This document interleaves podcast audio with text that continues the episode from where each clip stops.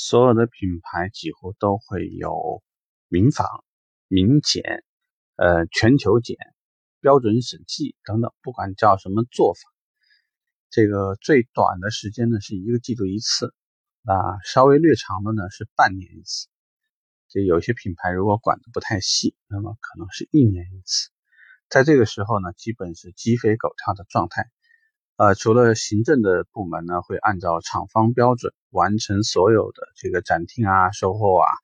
整个这个自己这个工作区间里面的所有的卫生，会把 4S 店呢尽可能还原到接近就是刚刚开业的那种竣工验收状态。销售顾问这个时候呢是天天加班，忙着造假，这已经是一个公开的一个秘密。那我们说，为什么要造假？厂方在这一年的时间里面，这一个季度或者说这一段时期里面，他会拿到很多数据，有关于进店数据、你的二次到店数据、试乘试驾数据、开票数据、订单数据。但是这些数据和我们真实在记录的状况呢，会有偏差。那因为明检的时候，它是按照系统当中所显示的数据倒推。复合你的纸质数据，那有一些如果是要求已经上升到管理级的这种管理类民法，那会更复杂一些，因为已经涉及到你有任何一条规章都要有纸质的、电子的、会议的、交流的、记录的、绩效的，或者是其他在这个部门交叉沟通的时候的一些相关记录，它会更复杂。对于销售顾问而言，由于各位平时在我们正常的记录里面显得非常不规范，至少和厂方的要求不一致，就会出现有可能今天我实际接了十四批客流，十四批客流里面，那么有一些没有留电话，这个按照我们实操来讲，这是非常正常的事情。但是张三接了，有可能没有留电话；李四接了客户留了电话，又做了系统。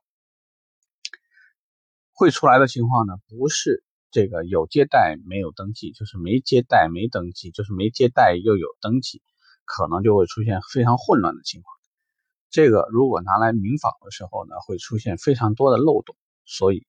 索性呢，最后就变成了开卷考试，开卷补考，大家依据结果倒推过程，给到厂方看到一个看似完美无瑕的东西。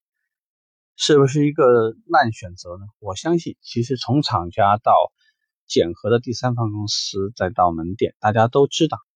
可能就是走过程。但是，如果你从里头的逻辑来说，既然厂家给了你钱，其实你拿这钱最主要的一件事情，我想啊，最少一点，让你第一件事情是让你的 4S 店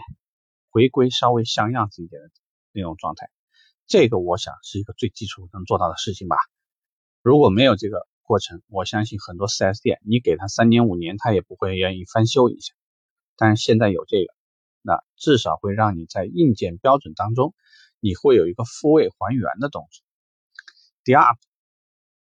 因为要面对标检、民法，所以你是不是要把这些企业品牌文化的东西，非常标准要求的东西？包括你系统在册人员数量，包括你应该参训多少人，应该达到什么标准，你是不是要做到？这个其实就迫使你把一些原本不重视的事情再次重视一下。从市场角度上说，这个展厅如果有什么物料破损了，你真的平时会去关注吗？是不是总经理也觉得睁一只眼闭一只眼，至少不用为了一个破损非常小的东西？重复重复的去花物料钱，但现在不行，你必须是要按照标准，你把整个展厅里面所有最新的物料，包括物料绝对没有任何破损，而且完全和厂方标准一致，这个也是一个复位过程。所以如果你按照这个去想，你就会觉得看上去是一个闹剧的东西，里面呢其实也会有厂方的一番苦心。至于说这件事情你看懂了。还是没看懂，你是非常讨厌，还是说只是麻木的执行，那就全看你自己了。希望这么说了以后呢，啊，你对这件事情会有一个不同的认识。OK，拜拜。